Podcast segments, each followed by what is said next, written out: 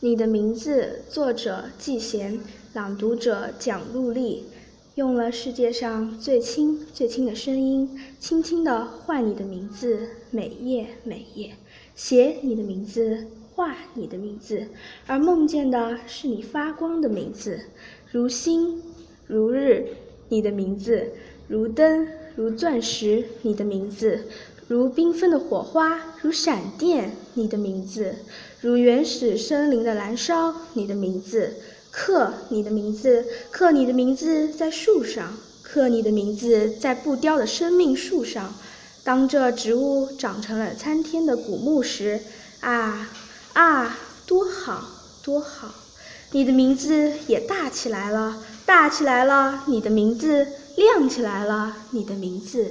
于是。轻轻，轻轻，轻轻地唤你的名字。